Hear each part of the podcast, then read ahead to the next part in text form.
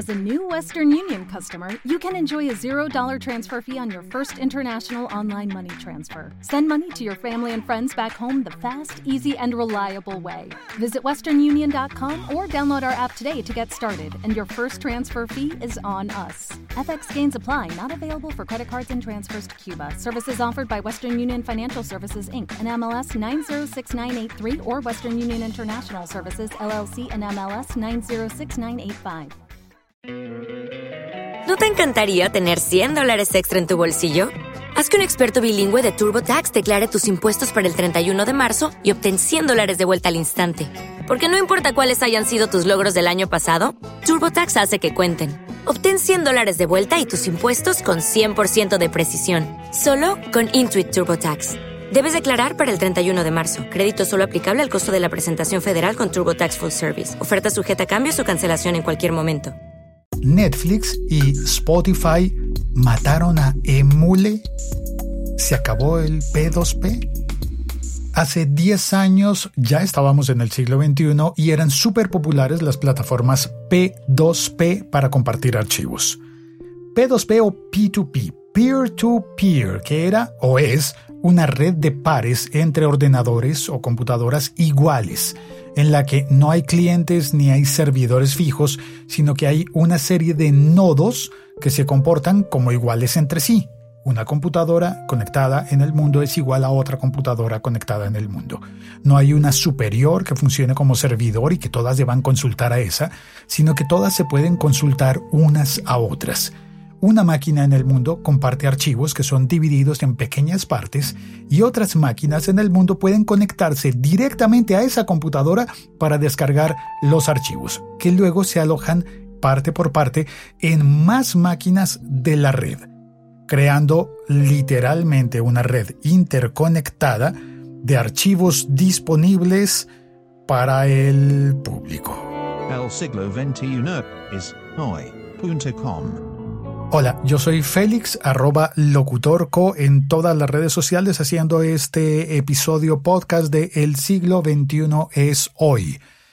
Sale en muchos lugares, por ejemplo, también está apareciendo en Caracol Podcast, gracias a Caracol Podcast. Y hoy lo que tengo es un comentario sobre algo que parecería ser una noticia publicada en Chataca por Miguel López. Y es que en el artículo de Miguel dice, los jóvenes ya no saben usar emule. Así se han desplomado el interés por las redes P2P en pocos años. Y muestra unas estadísticas que cuentan, estas estadísticas, que entre el año 2010 hasta el 2012 había un montón, un montón de búsquedas en Internet de Emule, también de Ares y BitTorrent. Pero a eso yo añadiría posiblemente la plataforma Napster soy tan viejo que alcancé a descargar canciones en Napster. Bueno, pues si entendemos que una red P2P permite que compartamos archivos y que otras personas en el mundo puedan acceder a esos archivos, estamos poniendo un pie en el terreno de la piratería de la que todos en aquel momento fuimos cómplices si descargábamos o compartíamos archivos. Y la lógica de estos servicios de P2P incluía que no solamente podíamos descargar, sino que además debíamos poner nuestra computadora a disposición del resto de la comunidad para tener y alojar esos fragmentos de archivo y compartirlos para que fuera más rápido descargar era una tecnología que parecía muy innovadora, parecía muy, no sé, tenía también un poco de comunista, ¿no? Uno podría decir, ah, ok, lo que yo tengo lo comparto necesariamente. Vale, ok, después de Emule fue popular BitTorrent, que fue un protocolo diseñado para el intercambio de archivos entre iguales en Internet. Parecido, ¿verdad? Y ese protocolo sigue siendo uno de los más comunes para la transferencia de archivos grandes. Eso fue diseñado en su momento por el protocolo Bram Cohen, hizo el protocolo, lo publicó en abril del año 2001 y publicó la primera implementación el 2 de julio del mismo año, 2001. Siglo XXI ya. Lo interesante con esto es que esto del P2P, peer-to-peer, -peer, en el que cada computadora que contiene un archivo es un nodo del que se puede descargar. Me recuerda mucho la lógica del blockchain. ¿Sería posible blockchain si no hubiéramos tenido Napster, Emule, BitTorrent, Ares, todas esas? ¿Habríamos llegado como sociedad a tener criptomonedas sin haber pasado por el Emule? ¿Tendríamos Bitcoin? ¿Tendríamos Ethereum? Es más, ¿tendríamos NFT? A ver, repasemos lo del NFT. NFT es un token no fungible que también se conoce como TNF y que se utiliza como token criptográfico, token no fungible. La idea del no fungible es que puedas certificar la autenticidad de un archivo. Y si estamos certificando autenticidad, entonces estamos haciendo lo opuesto a la piratería. ¿Cómo llegamos allá como sociedad? ¿Cómo llegamos a subastar obras de arte con la tecnología de tokens no fungibles? Quizás tuvimos que haber pasado primero por lo de compartir música y compartir películas de forma libre, con torrents y en emule. Quizás tuvimos que haber pasado por un periodo pirata para llegar a certificar la autenticidad y la unicidad de archivos como esos tokens no fungibles, para llegar a tener eh, la economía de blockchain, que se aplica en muchísimas cosas más, en, por ejemplo, en ahora se me borró de la cabeza. Por ejemplo, en contratos inteligentes. Sí, yo hice un episodio de este podcast que hablaba sobre los contratos inteligentes y de cómo el blockchain se podría aplicar en las notarías, por ejemplo, para las escrituras públicas. Pues bueno, si no hubiéramos pasado por la piratería de música y de películas, no sé cómo habríamos llegado a esto. Si no se hubieran cerrado plataformas como Groove Shark y como Napster, en las que se podía compartir música, se habría desarrollado esto de una manera diferente. ¿Y qué pasó entonces con aquellos años, comienzos del siglo XXI, hacia el 2012, donde según el artículo de Miguel López, dejó de interesarle a la sociedad aquello del BitTorrent y aquello del emule? ¿Qué fue lo que pasó en esa época? Posiblemente que empezamos a utilizar servicios como por ejemplo Spotify y Netflix. Si utilizábamos Spotify y Netflix obteníamos algo muy muy similar a lo que nos ofrecía Emule. Encontrar canciones y películas que estábamos buscando y que queríamos disfrutar y que no teníamos. Spotify apareció con un plan de tipo freemium no había que pagar, de hecho no hay que pagar todavía. Y Netflix apareció con un plan que sí hay que pagar, pero que era muy barato. Era más barato que afiliarse a un servicio de televisión por cable. ¿O no? Y además nos permitía algo que todavía podemos hacer, no sabemos por cuánto tiempo, que es compartir la cuenta. Entonces hizo más barato llegar a un catálogo grande de películas y de canciones. Los dos servicios, Spotify y Netflix, como cabeza de muchos otros servicios que vinieron después. Está Deezer, por ejemplo, está Disney Plus, va a comenzar a funcionar en América Latina, en el momento en que grabamos esto, va a comenzar a funcionar en América Latina, por ejemplo, HBO Max y muchísimos servicios similares. Pero, ¿qué hacemos cuando lo que buscamos no está ni en Netflix ni en Spotify, que son los que tienen, digamos que, catálogos más grandes. ¿Dónde buscamos los contenidos que queremos utilizar y que no están disponibles?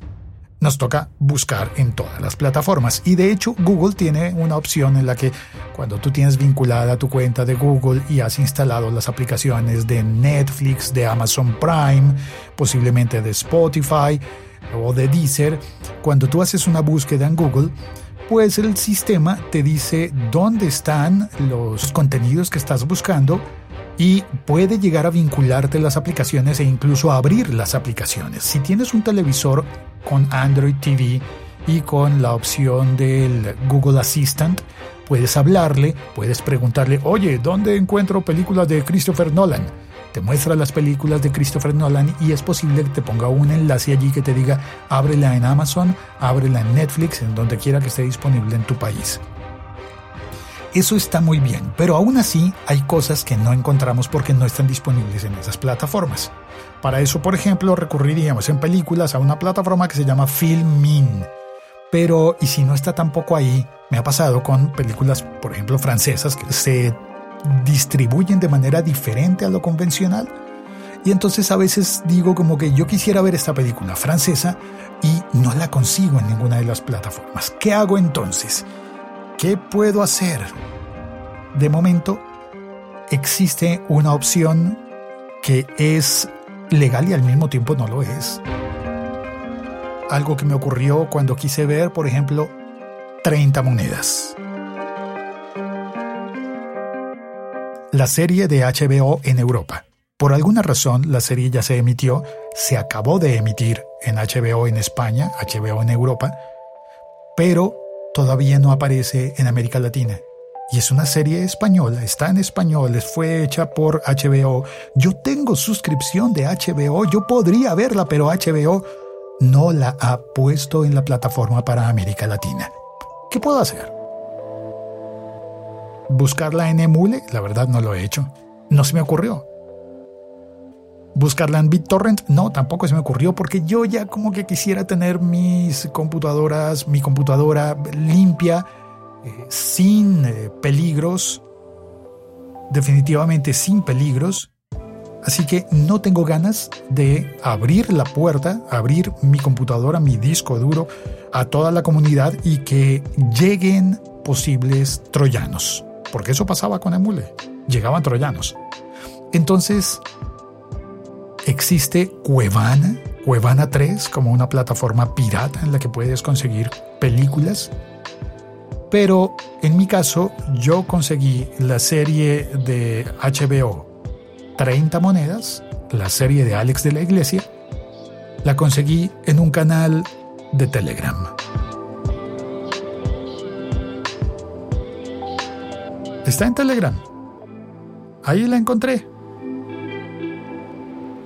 ¿Dónde compartes tu contenido? ¿Dónde buscas algo si no lo puedes encontrar fácilmente en las plataformas que están disponibles? ¿Dónde buscas música independiente que no está en Spotify o en Deezer? ¿Dónde buscas películas? Escríbeme por favor por redes sociales, arroba locutorco.